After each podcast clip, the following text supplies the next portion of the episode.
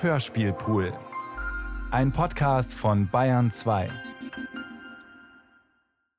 Robert Musil Der Mann ohne Eigenschaften Remix Teil 14 Frühspaziergang, Entwurf 1933 und Überarbeitung 1935. Zu Clarisse war Ulrich seit der Ankunft seiner Schwester selten hinausgekommen. Agathe mochte Clarisse nicht. Sie behauptete, dass dieser einen Mund wie eine Eidechse habe und dass Ulrich Unrecht tue, zu wissen, dass sie geistesgestört sei und sich zu verhalten, als wüsste er es nicht. Auch Clarisse mochte Agathe nicht, aber sie war zu großmütig, Böses von ihr zu sagen. Sie dachte ja auch wenig an Ulrich, und Eifersucht kannte sie nicht. Es war Walter, der Agathe von früher kannte und darum darauf drang, dass sie sich wiedersehen. Übrigens bedeutete, dass Clarisse ihre Gefühle für Ulrich vergessen hatte, nicht, dass sie gar nicht vorhanden gewesen wären. Ihre Seele hatte die Eigenschaft, immer scharf durch einen Spalt zu leuchten. Neben dem, worauf das Licht fiel, stand dann vieles im Dunkel. Es war zu dieser Zeit ziemlich still in dem Gemüsegärtnerhaus am Stadtrand. Der Prophet lebte für sich, und wenn er einen der Hausbewohner ins Gespräch zog, so war es eher Walter als dessen Frau. Ulrich hatte ihn den Propheten genannt, und Clarisse fand das daneben gegriffen, denn ein Prophet blickt bloß in die Zukunft, doch mein Gast hingegen gestaltete sie. Sie war vor der Zeit aufgestanden. Walter schlief noch, sie hatte rasch ein leichtes Kleid übergeworfen und war ins Freie getreten. Die Vögel sangen vom Wald herüber durch die leere Morgenstille. Die Halbkugel des Himmels war noch nicht mit Wärme ausgefüllt. Selbst das Licht war noch seicht verteilt. Es geht mir nur bis an die Knöchel. Der Hahn des Morgens ist eben erst aufgedreht worden. Alles war vor der Zeit. Sie wanderte vor der Zeit durch die Welt. Clarisse war ein zweites Mal, ohne Walter oder Ulrich etwas davon zu sagen, im Irrenhaus gewesen. Seither war sie besonders leicht erregbar. Sie bezog alles, was sie gesehen oder gehört hatte, persönlich auf sich. Als weder durch den heimlich widerstrebenden General von Stumm noch durch Ulrich eine Einladung kam, den unterbrochenen Besuch zu wiederholen, hatte sie nach langem Zögern Dr. Friedenthal selbst angerufen und ihm angekündigt, dass sie ihn im Krankenhaus aufsuchen werde. Und der Doktor hatte alsbald für Clarisse Zeit gehabt.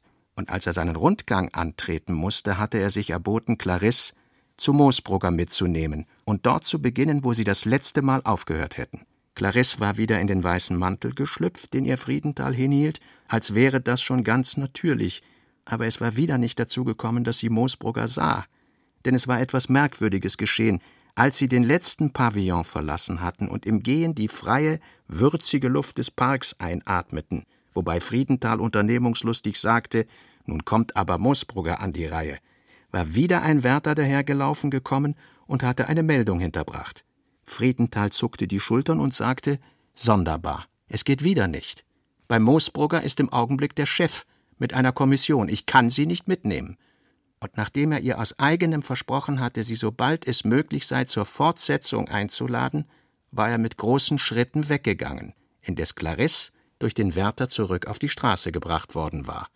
Clarisse fand dieses zweimalige Leerausgehen ihres Besuchs auffällig und ungewöhnlich und vermutete eine Ursache dahinter.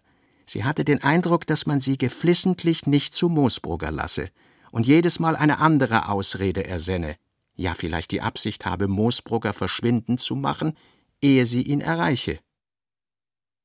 Es war ihr nicht gelungen, in ein Vertrauensverhältnis zu den Kranken zu kommen? Im Gegenteil, es hatte eher zu einem Fiasko geführt. Der ursprüngliche Vorsatz, Moosbrugger zu entführen und irgendeinen Skandal heraufzubeschwören, war wie eine Straße, die sich in ein Labyrinth von Gässchen aufgelöst hat. Wahnsinnige, bevorrechtete Wesen, Riesenleben. Ihre Augen suchten die Richtung, in der das Irrenhaus lag. Sie empfand ein Heimatgefühl oder das Gefühl eines Liebenden, der seinen Blick auf die Stelle am Horizont richtet, hinter der das Haus der Geliebten liegen muss. Inzwischen war die Sonne aufgegangen. Die Landschaft wirkte noch leerer. Sie war grün und kühl mit blutigen Streifen. Clarisse wurde plötzlich wieder heiter, ohne dass jedoch das Unheimliche ganz von ihr wich. Es kam ihr vor, dass sie sich sehr weit von ihrem Zuhause entfernt habe. Obwohl es nicht wahr war, kehrte sie um. Unterwegs begann sie zu tanzen. Sie streckte die Arme waagerecht aus und hob die Knie. Der Vorsatz, ein Händel zu sein. Ein Gedanke erlöste sie von ihrer Niedergeschlagenheit. Und was sie soeben noch gekränkt hatte, ihre Dummheit und Schwäche, leuchtete ihr jetzt als ein Zeichen ein, dass auch ihr zwischen den liederlichen Wächtern der Welt das Schicksal eines großen Menschen auferlegt sein werde. Denken. Nicht, wo die Menschheit genau denkt, wo sie ungenau denkt, vollziehen sich die Entscheidungen. Die Wechsel der Ordnungen. Wo sie genau denkt, werden Unordnungen zur Ordnung ausgebaut. So legte sie den ganzen letzten Teil des Wegs zurück. Aber ehe sie zu Hause anlangte, traf sie bei einer Biegung des Pfads auf General von Stumm. Guten Morgen, gnädigste. Wie geht's denn? Stumm war in Uniform und seine runden Beinchen staken in Stiefeln und in feldfarbenen Reithosen mit roten Generalsstreifen. Im Ministerium gab er jetzt kriegerisch vor, dass er zuweilen vor dem Dienst große Morgenritte unternehme. In Wahrheit lustwandelte er aber dann in Clarisses Gesellschaft auf den Feldreinen und Wiesen, die ihr Haus umgaben. Walter schlief um diese Stunde noch, oder musste sich in freudloser Eile um seine Kleider und das Frühstück kümmern, damit er nicht zu spät ins Büro komme. Und wenn Walter durch die Fenster spähte, sah er voll Eifersucht die Sonne auf den Knöpfen und Farben einer Uniform blitzen, neben der gewöhnlich ein rotes oder blaues Sommerkleid vom Wind entfaltet wurde, wie es auf alten Bildern den Engelsgewändern vom Überschwang des Herabfahrens geschieht. Wollen wir zur Sprungschanze gehen? Die Sprungschanze war ein kleiner Steinbruch zwischen Hügeln, der mit seinem Namen nicht das geringste zu tun hatte. Aber Stumm fand diese von Clarisse gewählte Bezeichnung charmant und dynamisch. Clarisse war gleich einverstanden, mit ihm umzukehren, hatte es gern, dass er sie gnädigste nannte. Denn als sie sich erst einmal daran gewöhnt hatte, war ihr die Gesellschaft des Generals sehr angenehm. Zunächst, weil er immerhin ein General war, nicht nichts, wie Ulrich und mein Gast und Walter. Sodann, weil sie darauf gekommen war, dass es ein ganz eigentümlicher Zustand sei, immer einen Säbel bei sich zu haben. Ein eigentümliches Verhältnis zur Welt, das den großen und furchtbaren Gefühlen entsprach, die sie oft beschäftigten. Gnädigste haben etwas, das sie über alle Frauen hinaushebt, die ich näher zu kennen die Ehre hatte.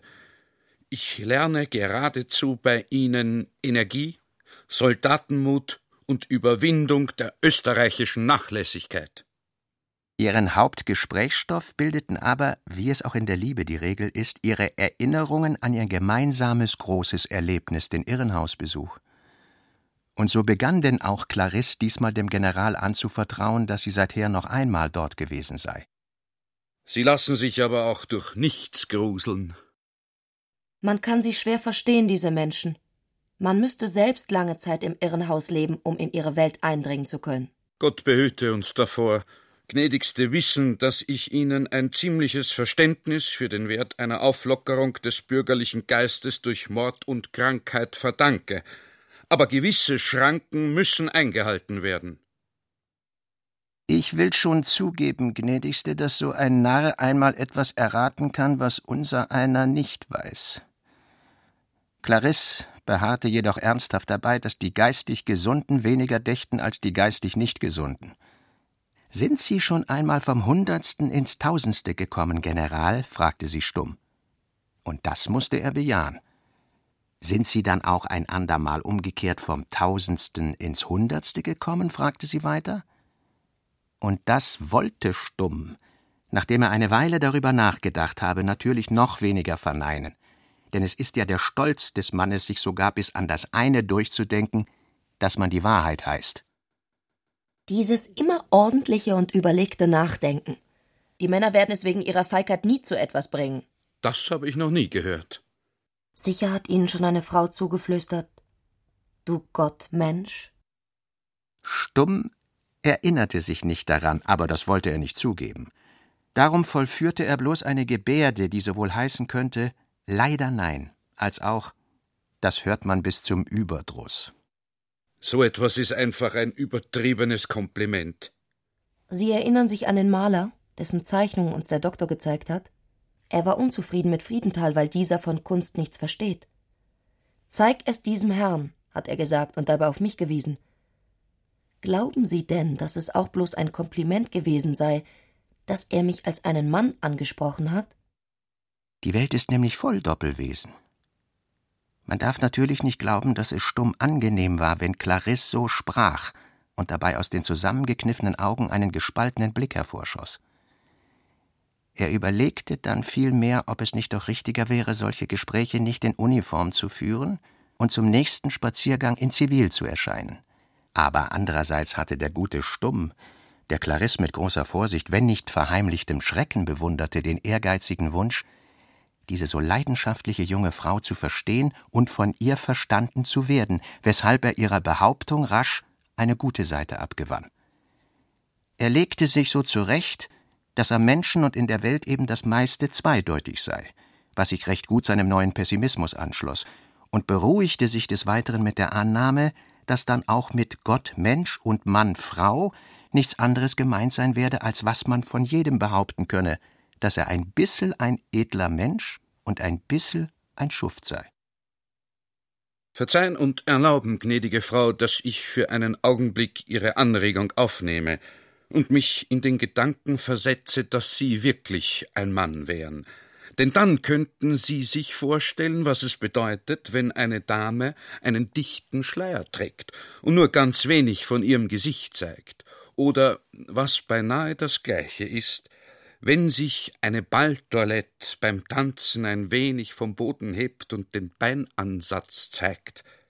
Solche Andeutungen treffen einen nämlich viel stärker, ich möchte beinahe sagen, leidenschaftlicher, als wenn man die Dame bis zum Knie sieht oder sozusagen ohne Hindernisse. Ja, gerade Hindernisse ist das richtige Wort, denn so möchte ich auch das beschreiben, worin eine Analogie oder ein Vergleich oder ein Symbol besteht. Sie bereiten dem Denken Hindernisse und erregen es dadurch stärker, als es gewöhnlich der Fall ist. Ich glaube, das meinen Sie, wenn Sie sagen, dass das gewöhnliche Nachdenken etwas Feiges hat. Der Mensch hat die Pflicht, über die bloßen Andeutungen hinaus zu gelangen überaus merkwürdig. Der alte Graf Leinsdorf sagt ganz das Gleiche wie Sie. Ich habe mich erst unlängst mit dem erlauchtigen Herrn auf das Eingehendste über Gleichnisse und Symbole unterhalten, und da hat er in Bezug auf die patriotische Aktion genau das Gleiche geäußert wie gnädige Frau, dass wir alle die Verpflichtung hätten, über den Zustand des Gleichnisses hinaus zur Wirklichkeit zu gelangen. Ich habe ihm einmal einen Brief geschrieben und ihn darin gebeten, sich für die Freilassung des Moosbrugger einzusetzen. Das könnte er gar nicht. Ich meine, selbst wenn er könnte, könnte er es nicht, weil er ein viel zu konservativer und legaler Herr ist. Sie könnten es aber. Aber nein, was im Irrenhaus ist, soll schon dort bleiben. Vorsicht ist die Mutter der Weisheit. Und was ist das? fragte Clarisse lächelnd, denn sie hatte am Portepee des Generals den eingewebten Doppeladler entdeckt, das Wahrzeichen der kaiserlichen und königlichen Monarchie. Ich verstehe nicht. Es ist eben der Doppeladler. Aber was ist ein Doppeladler? Ein Adler mit zwei Köpfen? In der Welt fliegen doch nur einköpfige Adler herum. Ich mache Sie also darauf aufmerksam, dass Sie an Ihrem Säbel das Symbol eines Doppelwesens tragen. Ich wiederhole Ihnen, Herr General, die bezaubernden Dinge ruhen wahrscheinlich alle auf uraltem Irrsinn. Der General lächelt. Psst. Das darf ich nicht anhören. Atemzüge eines Sommertags, vierter Entwurf 1938.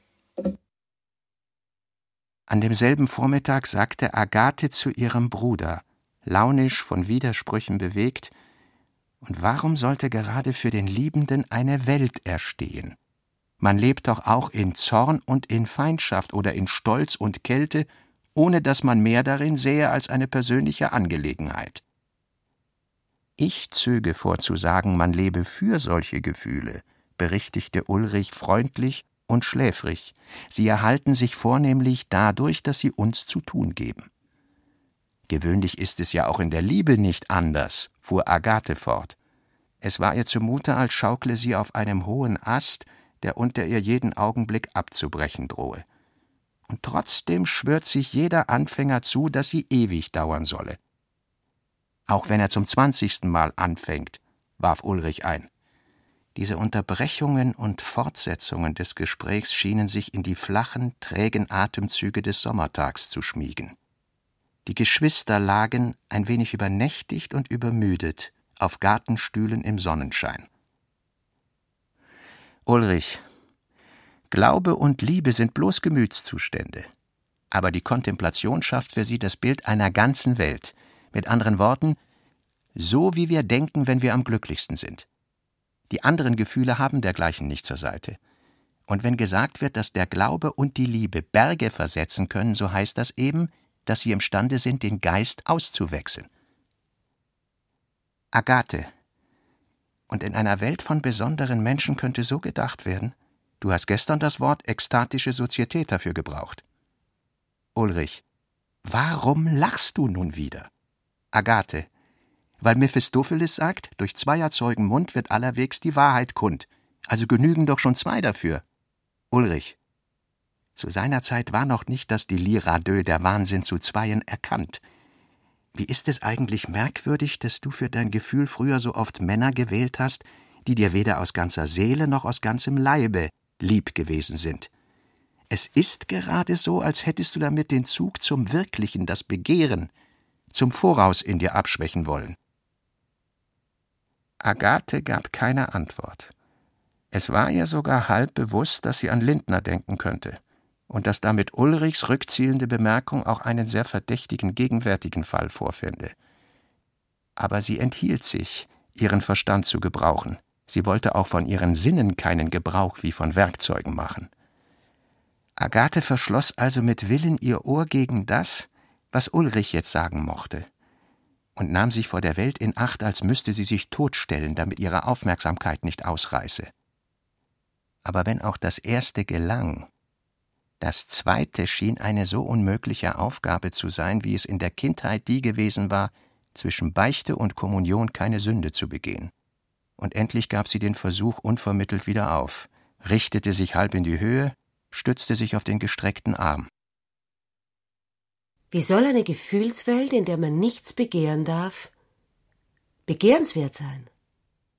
Ihr Blick suchte den ihres Bruders, um die Antwort darin zu lesen aber bei dieser gefährlichen, auf die Gesetze der ekstatischen Sozietät gerichteten Nachforschung schloss Ulrich vorsichtig die Augen.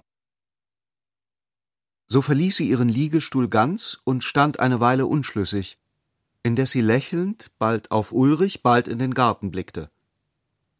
Sie streckte ihre Beine und klopfte mit kleinen Schlägen der Hände ihren Rock zurecht. Jeder einzelne dieser Bewegungen hatte eine Art bäurischer Schönheit, das Haar fiel in einem Zacken zu Seiten ihres Gesichts hinab, und der Hintergrund, der jetzt von Bäumen und Gebüschen gebildet wurde, die sich an der Stelle, wo sie stand, in die Tiefe öffneten, war ein Rahmen, der ihr Bild einprägsam vor die Welt und den Himmel stellte. So sah sie Ulrich vor sich, wenn er einen schmalen Spalt zwischen seinen Augenlidern öffnete.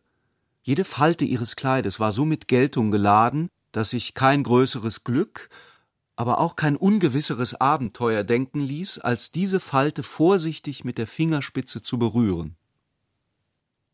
Er begehre sie also, fragte er sich, und tat es ein wenig so, als ob es einen andern anginge, und eigentlich kam er sich in dem Augenblick etwas lächerlich vor, denn er kannte die Antwort länger als die Frage. Auch Agathe begehrte doch nach ihm. Im ersten Augenblick verblüffte, ja beleidigte ihn diese einfache Lösung, die einen allerwegen probaten Gedanken etwas beschämend auf ihn selbst und die Gedankengeschichte anwandte, die Agathe und ihn von den andern Menschen und ihrer Liebe einigermaßen ausnahmen. Dann aber gab ihm auch der Widerspruch ein, wie leicht es wäre und oft schon beinahe geschehen, eine solche Erklärung ins Unrecht zu setzen.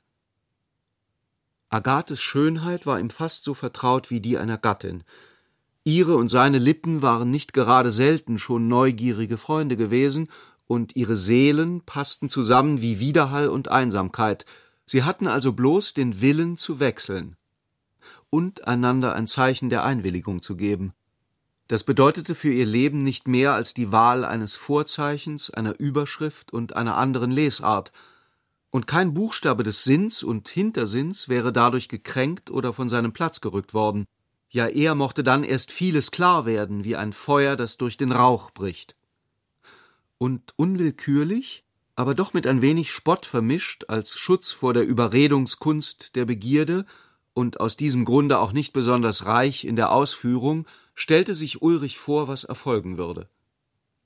Nicht anders als sich ein Zirkuspferd beim Schall der Musik von selbst in Bewegung setzt und doch jedes Mal klingelnd mit seinem blinkenden Geschirr sein höheres Wesen oder Unwesen in einem Zauberkreis treibt, begann da in Ulrich die viel erfahrene Einbildungskraft zu arbeiten und stellte ihm das am öftesten gespielte aller Menschendramen so lebendig vor, dass er fast die Hand hob, um das Zeichen zum wirklichen Beginn zu geben denn er sollte doch vielleicht bloß die Hand seiner Schwester ergreifen und unter einem Vorwand, der so durchsichtig wie möglich wäre, etwa vorschlagen, den blendenden Tag mit der tieferen Zurückgezogenheit im Hause zu vertauschen, so könnte sie schon ein Zittern der Augen aneinander verraten. Das Leben ist erschreckend einfach im Gewähren, wenn man seine gewohnten Wege benutzt.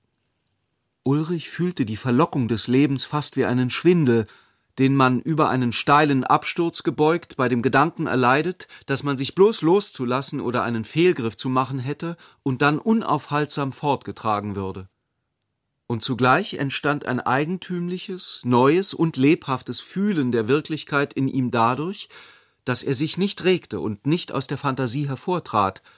Es war ähnlich wie sich Bewegungen hinter einer dünnen Wand, verstümmelt, aber aufregender anhören, als ob man sie sähe. Es erinnerte ihn an Agathes Bemerkung, dass eine Welt ohne Triebe schwerlich begehrenswert sein könne, und er wurde über all dem nicht gewahr, dass seine Schwester schon eine Weile neugierig seine Augen beobachtete. Sie schien ihn zum Teil erraten zu haben, denn sie trat jetzt mit plötzlichem Entschluss auf ihn zu und ließ ihre Hand mutwillig an ihnen vorbeifallen als wollte sie den sonderbaren Blick, mit dem er sie ansah, von oben nach unten entzweischneiden. Komm, wir wollen ein wenig umhergehen. Sie presste mit aller Kraft ihre Fingernägel in den Arm ihres Bruders, der ihn abwehrend spannte. Eine Gewähr des Lebens lag in der kleinen Rohheit, die verlässlicher war als Gedanken, die, was sie begehrten, gerade noch mit der Fingerspitze zu streicheln vermochten. Sie lag überdies auch in der Bewegung, lag darin, dass in dem Garten, obwohl er im Sonnenschein zu schlafen schien, der Kies knirschte und manchmal der Wind aufflatterte. Und dass die Körper jetzt hell und wach über die Natur Ausschau hielten. Nur wenn sie stehen blieben, wurde es danach wieder so schwermütig wie ein tiefer Atemzug, die ersten Schritte in die bildhafte Landschaft zu setzen. So geschah es denn bald, dass die beiden, ohne dass es dazu einer Verständigung bedurfte, langsam einen Weg einschlugen, der sie der Grenze ihres kleinen Gartenreiches nahe brachte. Wo sie der Straße ansichtig wurden, die sich hinter den hohen, von einem Steinsockel getragenen Eisengitter lebhaft vorbeiwälzte, verließen sie den Pfad, machten von dem Schutz von Bäumen und Büschen Gebrauch und hielten auf einem kleinen Hügel an, dessen trockener Boden den Standplatz einiger alter Bäume bildete. Dass sie von der Straße entdeckt wurden, war hier unwahrscheinlich. Und doch waren sie ihr so nahe, dass die ahnungslosen Fußgänger den verstärkt und befremdlich äußerlichen Eindruck hervorriefen, der immer entsteht, wenn man die Beweglichkeit des Lebens betrachtet, ohne sie mitzumachen. Ärmer als Dinge, bloß wie flache Scheiben, wirkten die Gesichter der Vorbeikommenden, und wenn plötzlich Worte herübergetragen wurden, waren sie abgerissen und der Sinn war nicht zu verstehen, aber dafür hatten sie einen verstärkten Klang, wie ihn unbewohnte und verfallene Räume haben. Die Geschwister hatten diesen Platz und seine Bedeutung schon in den Tagen entdeckt, wo sie in Gesprächen durch die Straßen gewandelt waren. Denn so, wie dieses Gitter sie sowohl von der Welt trennte als auch mit ihr verband, und so, wie es freundlich liebevoll jedem etwas darbot und doch auch einem Käfig verwandt war, erinnerte es sie an die Grundeigenschaften der menschlichen Liebe, so dass Ulrich für diese herausfordernd zweideutige Anlage das schwermütig genaue Wort die Ungetrennten und nicht Vereinten erfand. Laubumkränzter Waffenstillstand zwischen Walter und Clarisse 1933-34 und Studienblatt Laubumkränzter 1932. Melodie und Satz in ihrem Kopf. Mein Vater Parsifal trug dort die Krone, sein Ritter ich. Während sie sich ihrer Wohnung wieder näherte, wurde sie von der theatralischen Vorstellung begleitet, ein Mensch zu sein, der von weit her zurückkehrt. Als sie die Türe durchschritt und sich mit jähem Wechsel aus der schon hart und warm gewordenen Helle des jungen Morgens in die schlafende Dämmerung des Treppenhauses eintreten fühlte, meinte sie von einer Falle gefangen zu sein.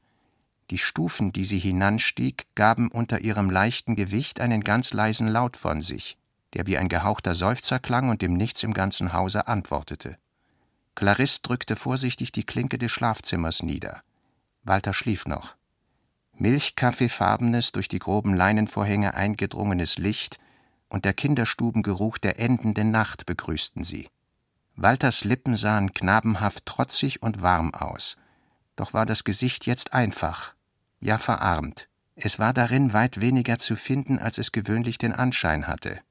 Bloß ein wollüstiges Machtbedürfnis, das sich sonst nicht zeigte, war jetzt zu beobachten. Clarisse betrachtete reglos an seinem Lager stehend ihren Gatten, und er ahnte sich durch ihren Eintritt im Schlaf gestört und wälzte sich zur anderen Seite. Sie genoss zögernd die Überlegenheit des wachenden über den schlafenden Menschen. Sie bekam Lust, ihn zu küssen oder zu streicheln oder auch zu erschrecken, konnte sich aber nicht entscheiden. Sie wollte sich auch nicht der Gefährdung aussetzen, die mit dem Schlafzimmer verbunden war. Und offenbar traf es sie unvorbereitet, Walter noch schlafen zu finden. Sie riss von einem Stück Tütenpapier, das von einem Einkauf auf dem Tisch liegen geblieben war, eine Ecke ab und schrieb mit ihren großen Buchstaben darauf Ich habe bei dem Schläfer Besuch gemacht und erwarte ihn im Wald. Als Walter bald darauf erwachte und das leere Bett neben dem seinen gewahrte, entsann er sich dumpf, dass während des Schlafes etwas im Zimmer vor sich gegangen sei, sah nach der Uhr, entdeckte den Zettel und streifte rasch die Nachtbefangenheit ab, denn er hatte sich vorgenommen, an diesem Tag besonders früh aufzustehen und zu arbeiten. Da dies nun aber nicht mehr möglich war, erwies es sich nach einiger Betrachtung auch als richtig, die Arbeit noch hinauszuschieben und obwohl er sich gezwungen sah, sein Frühstück mühsam selbst zusammenzutragen, stand er bald in bester Laune unter den Strahlen der Vormittagssonne.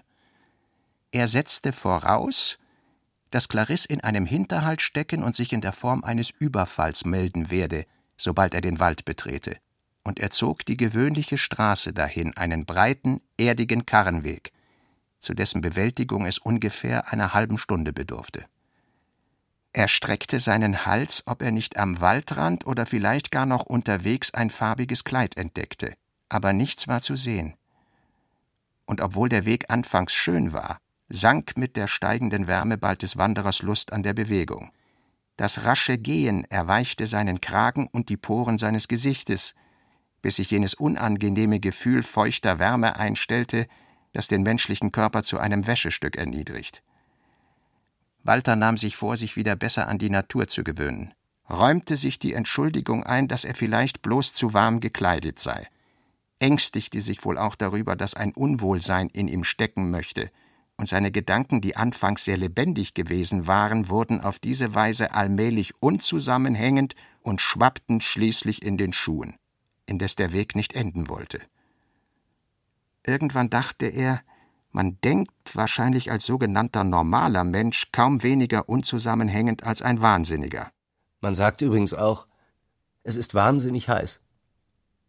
Er lächelte schwach darüber, dass man offenbar nicht ganz ohne Grund so spreche, da doch beispielsweise die Veränderung, die eine Fieberhitze im Kopf anrichte, wirklich etwas Mittleres zwischen den Symptomen der gewöhnlichen Hitze und denen einer Geistesstörung darstelle. Und so, ohne es völlig ernst zu nehmen, ließ sich vielleicht auch von Clarisse sagen, dass sie immer das gewesen sei, was man einen verrückten Menschen nennt, ohne dass es ein Kranker sein müsse. Walter glaubte seit langem zu wissen, dass sich Clarisse bereits jenseits einer gewissen Grenze befinde. Es war ihm manchmal zumute, sie umschwebe ihn bloß noch wie ein Abgeschiedener, von denen doch auch gesagt wird, dass sie sich nicht gleich von dem trennen könnten, was sie geliebt hätten. Diese Vorstellung war nicht ungeeignet, seinen Stolz zu heben. Denn wenig andere Menschen wären solchem, wie er es nun nannte, schaurig schönen Ringen der Liebe mit dem Ungeheuerlichen gewachsen gewesen. Freilich fühlte er sich manchmal auch zaghaft. Ein plötzlicher Stoß oder Zusammenbruch konnte seine Frau ins völlig Abstoßende und Hässliche entrücken. Und das wäre noch das Mindeste gewesen. Denn wie, wenn sie ihn dann nicht abstieße? Nein, Walter nahm an, dass sie ihn abstoßen müsste, denn der entartete Geist sei hässlich, und Clarisse müsste dann wohl auch in eine Anstalt gebracht werden, wofür es an Geld fehlte. All das war sehr niederdrückend.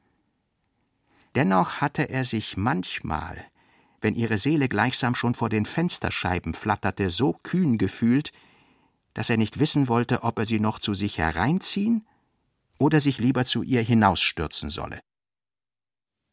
Walter stand viel zu sehr unter dem Eindruck des sonnigen Wegs, den er zurückzulegen hatte, um dem schwierigen Wunsch zu folgen, das Ende dieser Gedanken kennenzulernen.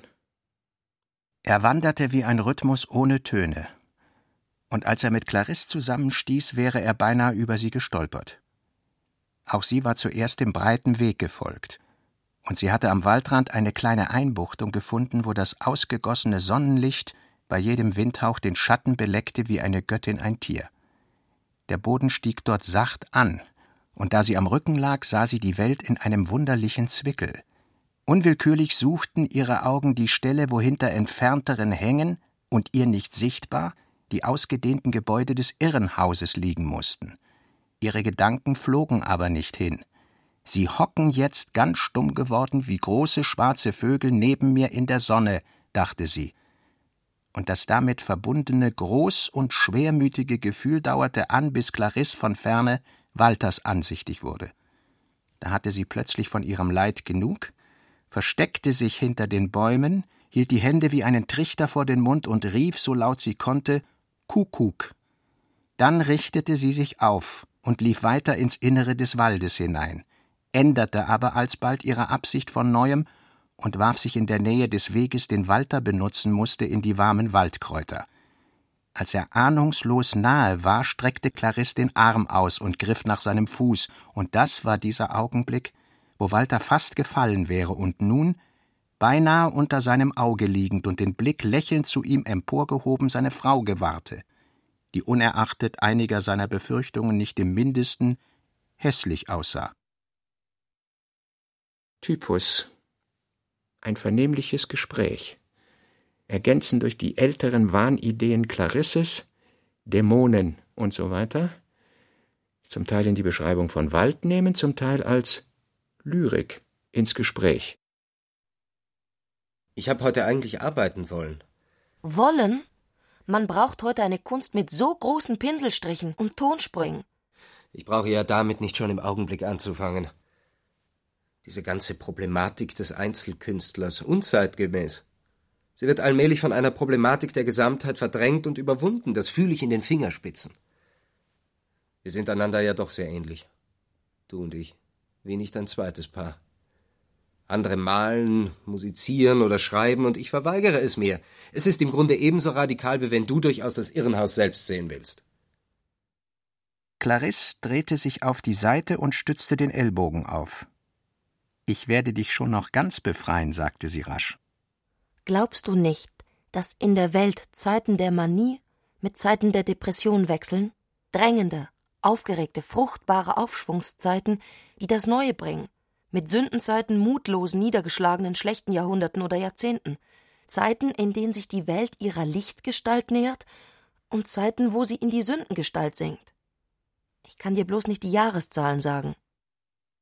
Clarisse sprach weiter Menschen mit deiner und meiner Empfindlichkeit spüren das. Wir leben jetzt in einer Niedergangszeit und darum kannst du auch nicht arbeiten. Noch dazu gibt es sinnliche Jahrhunderte und Jahrhunderte, die sich von der Sinnlichkeit abwenden. Du musst dich darauf vorbereiten, dass du leiden wirst.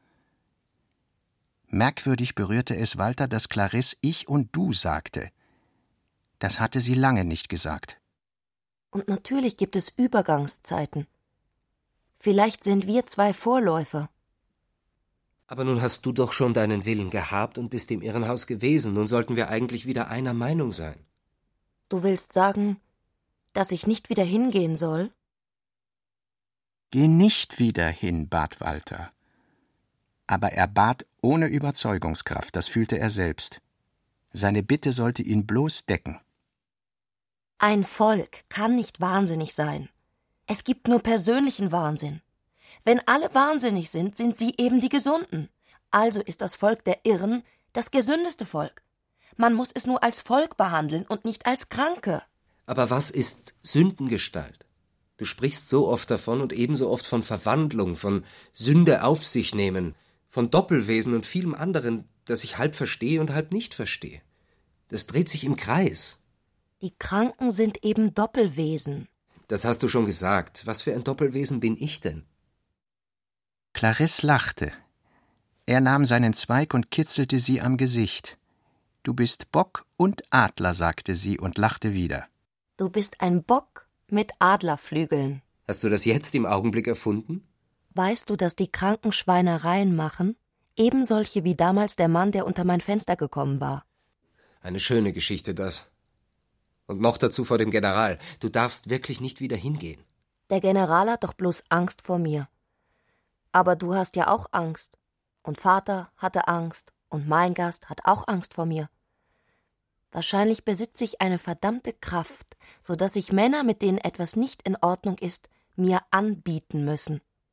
Und kurz und gut, ich sage dir, die Kranken sind Doppelwesen aus Gott und Bock, aus Kind und Mann und aus Trauer und Heiterkeit. Alle Männer hängen bei dir mit Bock zusammen. Ich selbst trage doch auch die Figur des Bocks in mir. Das Bild, das Vorbild, den Dämon. Nenn es, wie du willst. Walter bedurfte einer Rast. Er wünschte, einen Abschnitt zu machen. Er erwiderte Übrigens gebe ich zu, dass man in vieler Hinsicht wirklich ein Doppelwesen ist. Die neuere Psychologie. Clarisse unterbrach ihn heftig nicht Psychologie. Ihr alle denkt viel zu viel. Aber du hast doch behauptet, dass die Irren noch mehr denken als wir Gesunde, fragte Walter unwillkürlich. Dann habe ich es falsch gesagt. Sie denken anders, energischer, erwiderte sie und fuhr fort. Es ist doch überhaupt gleichgültig, was man sich denkt. Sobald man handelt, wird es gleichgültig, was man zuvor gedacht hat. Darum finde ich es richtig, nicht mehr zu reden, sondern zu den Irren in ihr Haus zu gehen. Welches Doppelwesen ist das deine? Ich bin in erster Linie Mann und Frau. Soeben hast du aber noch Bock gesagt. Auch. Das lässt sich nicht mit Zirkel und Lineal bestimmen. Nein. So geht das nicht, stöhnte Walter nun plötzlich auf, bedeckte die Augen mit den Händen und ballte die Hände zu Fäusten. Als er verstummt so liegen blieb, kroch Clarisse an ihn heran, schlang die Arme um seine Schultern und küsste ihn von Zeit zu Zeit. Walter lag ohne sich zu rühren. Clarisse flüsterte und murmelte etwas an seinem Ohr. Sie erklärte ihm, dass ihr vom Bock jener Mann unter das Fenster geschickt worden sei und dass der Bock die Sinnlichkeit bedeute, die sich allenthalben vom übrigen Menschen getrennt habe. Alle Menschen kriechen abends zueinander ins Bett und die Welt lassen sie stehen. Diese niedere Lösung der großen im Menschen steckenden Lustkräfte müsse endlich einmal verhindert werden, dann wachse der Bock zum Gott. So hörte Walter sie reden. Und hatte sie denn nicht recht? Wie kam es doch, dass es ihm Freude bereitete? Wie kam es, dass ihm schon lange nichts anderes Freude bereitet hatte? Die Bilder nicht, die er früher bewundert hatte, die Meister der Musik, die er geliebt hatte, nicht, die großen Verse nicht und nicht die mächtigen Gedanken, und dass es ihm nun Freude bereitete, Clarisse zuzuhören, wenn sie etwas erzählte, das jeder andere für Einbildungen hielte. So fragte sich Walter. Es ist eine gewisse Sättigung bei Clarisse eingetreten. Bei Walter der ernste Versuch, sich ihr anzugleichen. Glücksszene vor der Unglücksszene, Walter ist es gewiss, dass ihm etwas Schreckliches bevorsteht. Körperliches Rasen bei ungewisser Beteiligung der Person. Er brachte den suggestiven, den Befehlston nicht auf, ihr vorzuhalten, wo sie in ihren Ideen zu weit gehe und wo nicht. Sie war voll durcheinander geschüttelter Bilder. Und so voller Bilder wäre auch er eins gewesen, redete er sich ein. Jeder Mensch trage also eine Lichtgestalt in sich, behauptete jetzt Clarisse. Die meisten beschieden sich aber in der Sündengestalt zu leben. Und Walter fand, dass man von ihm wohl sagen könne, er trage eine Lichtgestalt in sich, obwohl er vielleicht sogar selbstbüßerisch, jedenfalls freiwillig, in Asche lebe. Und jetzt erst fiel Walter mit einem Mal auf, dass ihn Clarisse mindestens ein Jahr lang nicht freiwillig geküsst hatte und es jetzt zum ersten Male täte. Atemzüge eines Sommertags, letzte Fassung 1942. Die Sonne war unterdessen höher gestiegen, die Stühle hatten sie wie gestrandete Boote in dem flachen Schatten beim Haus zurückgelassen und lagen auf einer Wiese im Garten unter der vollen Tiefe des Sommertags. Ein geräuschloser Strom glanzlosen Blütenschnees schwebte, von einer abgeblühten Baumgruppe kommend, durch den Sonnenschein. Und der Atem, der ihn trug, war so sanft, dass sich kein Blatt regte. Kein Schatten fiel davon auf das Grün des Rasens, aber dieses schien sich von innen zu verdunkeln wie ein Auge. Die zärtlich und verschwenderisch vom jungen Sommer belaubten Bäume und Sträucher, die beiseite standen oder den Hintergrund bildeten, machten den Eindruck von fassungslosen Zuschauern, die in ihrer fröhlichen Tracht überrascht und gebannt an diesem Begräbniszug und Naturfest teilnahmen. Frühling und Herbst, Sprache und Schweigen der Natur, auch Lebens- und Todeszauber mischten sich in dem Bild. Die Herzen schienen stillzustehen, aus der Brust genommen zu sein, sich dem schweigenden Zug durch die Luft anzuschließen. Da ward mir das Herz aus der Brust genommen, hat ein Mystiker gesagt. Agathe erinnerte sich dessen. Auch wusste sie, dass sie selbst diesen Ausspruch Ulrich aus einem seiner Bücher vorgelesen hatte. Hier in dem Garten, nicht weit von dem Platze, wo sie sich jetzt befanden, war das geschehen. Die Erinnerung wurde vollständiger, auch andere Aussprüche, die sie ihm ins Gedächtnis gerufen hatte, fielen ihr ein Ich weiß nicht, wo ich bin, noch will ich davon wissen, ich habe alle meine Vermögen überstiegen bis an die dunkle Kraft, ich bin verliebt und weiß nicht in wen, ich habe das Herz von Liebe voll und von Liebe leer zugleich. Die Zeit stand still. Ein Jahrtausend wuchs so leicht wie ein Öffnen und Schließen des Auges. Sie war ans tausendjährige Reich gelangt. Gott gar gab sich vielleicht zu fühlen.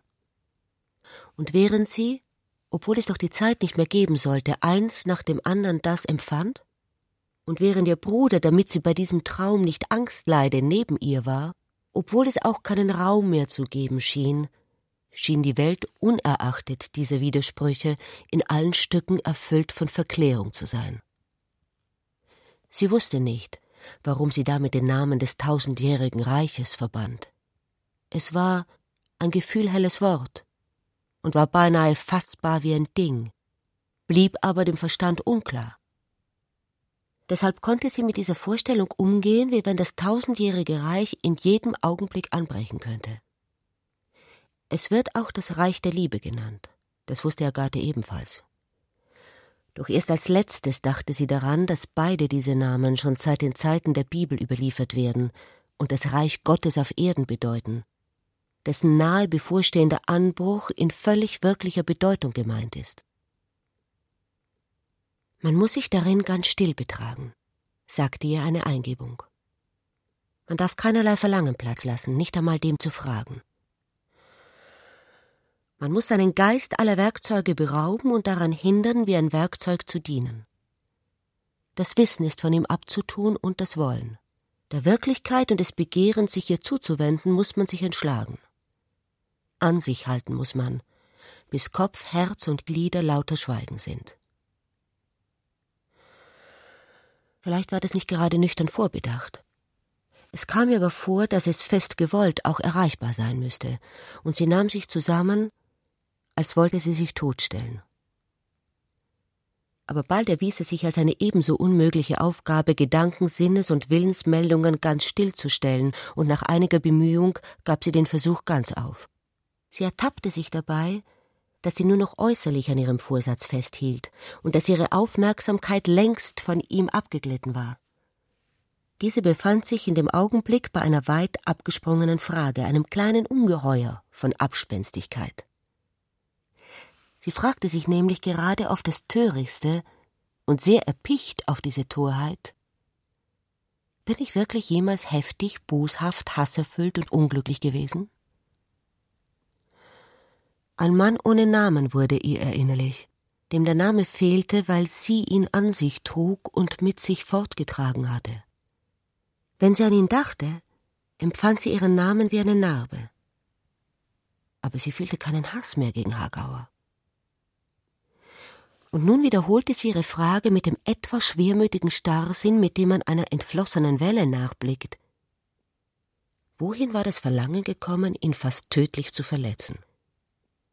Sie hatte es beinahe in Zerstreutheit verloren und meinte anscheinend, es müsste sich noch in ihrer Nähe finden lassen. Also waren ihre Gedanken zwar noch immer im Bandkreis des Blüten- und Totenzugs, aber sie bewegten sich nicht mehr mit ihm und auf seine stummfeierliche Art, sondern Agathe dachte hin und her, wie man es im Gegensatz zu dem Geisteszustand nennen könnte, worin das Leben tausend Jahre ohne einen Flügelschlag währt. Dieser Unterschied zweier Geisteszustände war ihr sehr deutlich. Und ein wenig verblüfft erkannte sie, wie oft gerade er oder etwas ihm nahe Verwandtes in ihren Gesprächen mit Ulrich schon berührt worden war. Unwillkürlich wandte sie sich nun ihrem Bruder zu, und ohne das umgebende Schauspiel zu verlassen, fragte sie tief atemholend Scheint ja nicht auch alles andere hinfällig zu sein? In einem Augenblick wie diesem?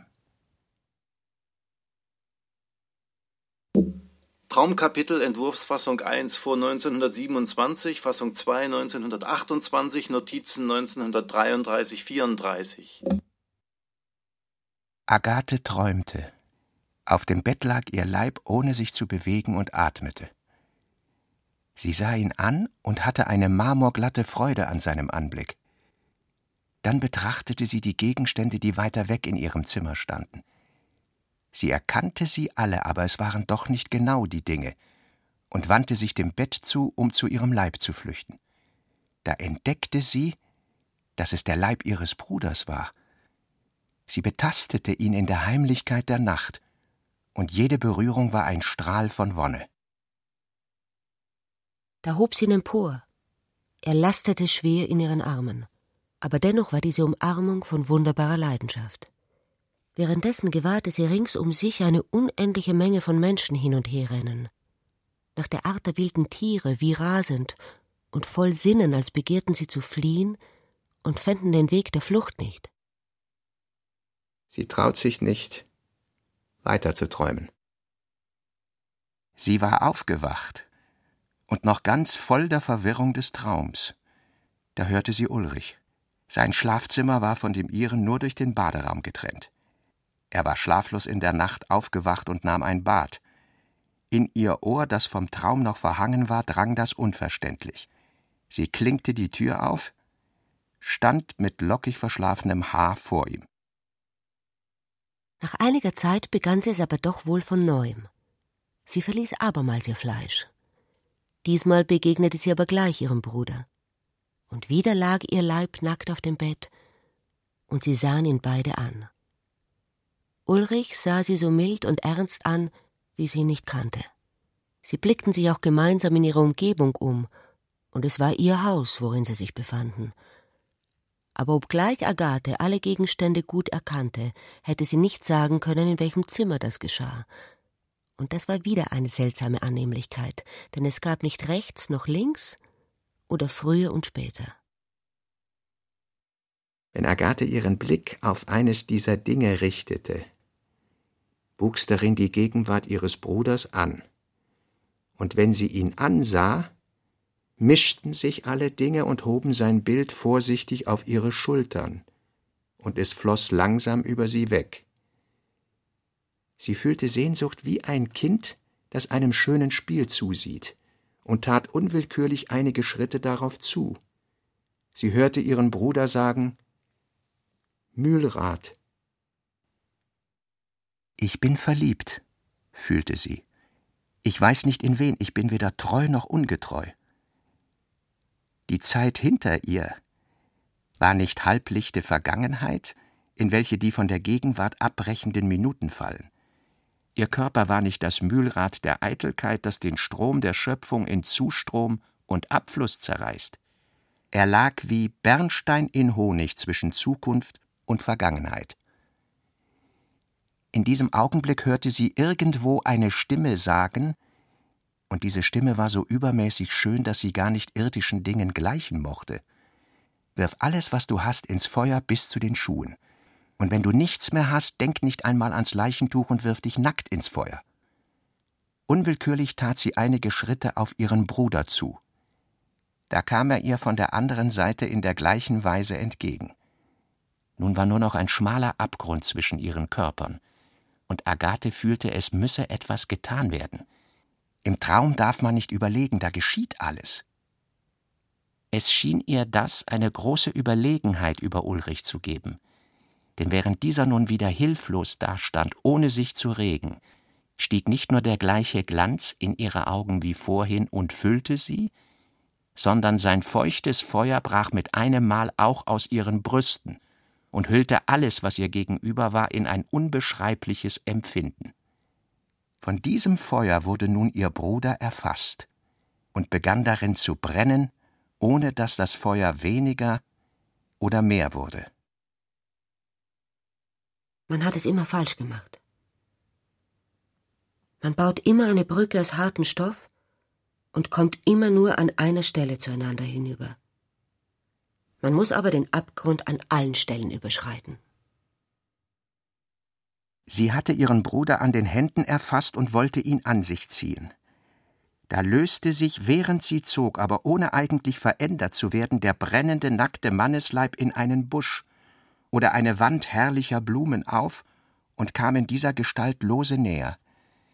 Während die Wand durch sie hindurchschritt, glaubte sie auch, dass sie unter großen Bächen von weichhäutigen Blüten durchwandern müsse, und sie ging, ohne den Zauber vergehen machen zu können. Agathe weiß, das ist es jetzt. Sie kann aber doch nicht begreifen. Ihr Bruder bleibt nun verschwunden, und sie wacht auf, indem sie ihn sucht. Aber sie fühlte, dass sie noch einmal zurück wollte, denn das Glück hatte eine solche Steigerung erreicht, dass es immer mehr wurde. Sie war ganz verwirrt, als sie aus dem Bett stieg. In ihrem Kopf war die beginnende Wachheit, und in allen anderen Teilen ihres Körpers noch der nicht beendete Traum, der scheinbar kein Ende haben wollte. Klavierszene, Kapitelgruppenentwurf und Notizen zum Aufbau Ulrich Agathe Ende 1928. Notizen zum Aufbau von Ulrich Agathe. Nach Traum vielleicht doch die Berührung nähern. Szenisch Klavier, Selbstmordversuch, Haarnadel, Entlassung Rachels, Drohung Rechtsanwalt. Vorausgegangen ist schon die sehr starke Spannung Traum. Es kamen auch gewaltige Auflehnungen, eventuell Schuss, als Heilmittel gegen Selbstmordideen. Agathe besaß ein Klavier. Sie saß in der Dämmerung daran und spielte. Die Ungewissheit ihres Zustands spielte mit den Tönen. Ulrich trat ein. Seine Stimme klang kalt und stumm, während er Agathe begrüßte. Sie unterbrach das Spiel. Als die Worte verklungen waren, gingen ihre Finger ein paar Schritte weiter durch das grenzenlose Land der Musik. Bleib sitzen! befahl Ulrich, der zurückgetreten war, und zog eine Pistole aus der Tasche. Es geschieht dir nichts. Ganz verändert sprach er, ein fremder Mensch. Nun schlug er auf das Klavier an und schoss in die Mitte der langen schwarzen Flanke. Die Kugel durchschnitt das trockene, zarte Holz und heulte über die Saiten. Eine zweite wühlte springende Töne auf. Die Tasten begannen zu hüpfen, wie Schuss auf Schuss folgte. Der jubelnd scharfe Knall der Pistole fuhr immer rasender in einen splitternden, kreischenden, reißenden, dröhnenden und singenden Aufruhr. Als das Magazin ausgeschossen war, ließ Ulrich es auf den Teppich fallen und bemerkte das erst, als er noch zweimal vergeblich abzog. Ohne Begründung. Verständlich als eine Reaktion. Bloß noch verwunderlicher. Wirklich eine verrückte Reaktion, in der der Druck entweichen möchte. Er war bleich, das Haar hing ihm herein, ganz anders als sonst. Im Haus schlugen Türen. Man horchte. Langsam ergriff mit solchen Eindrücken die Vernunft wieder von ihm Besitz. Agathe hatte weder die Hand gehoben, noch den leisesten Laut ausgestoßen, um die Zerstörung des kostbaren Flügels zu hindern oder aus der Gefahr zu fliehen. Sie empfand keine Furcht. Und obgleich ihr das Beginnen ihres Bruders wahnsinnig vorkommen konnte, erschreckte sie dieser Gedanke nicht. Sie nahm es hin wie ein angenehmes Ende. Die sonderbaren Wundschreie des getroffenen Instruments erregten in ihr die Vorstellung, dass sie in einem Schwarm fantastisch flatternder Vögel die Erde verlassen müsse. Ulrich nahm sich zusammen und fragte sie, ob sie ihm böse sei. Agathe verneinte es mit strahlenden Augen. Sein Gesicht nahm den gewöhnlichen Ausdruck wieder an. Ich weiß nicht, sagte er, warum ich es getan habe. Ich habe dem Einfall nicht widerstehen können. Agathe probte nachdenklich ein paar einsame Seiten aus, die übrig geblieben waren.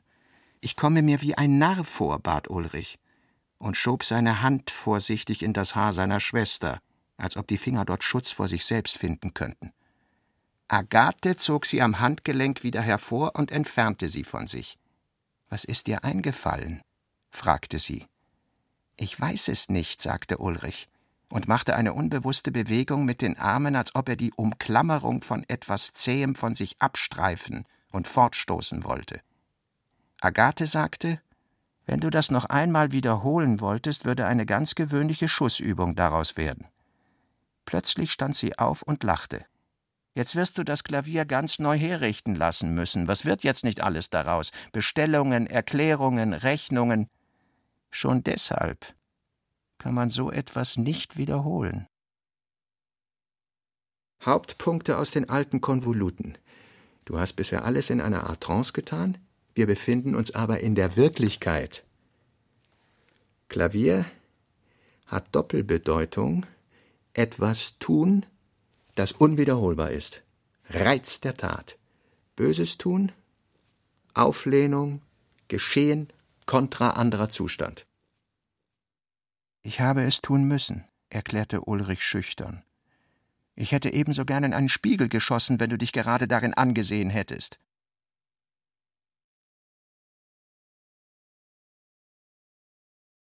Robert Musil Der Mann ohne Eigenschaften Remix Teil 14 mit Manfred Zapatka, Susanne Wolf, Wolf Bachofner, Michael Rotschopf, Uli Meier, Ulrich Mattes und Klaus Bulert.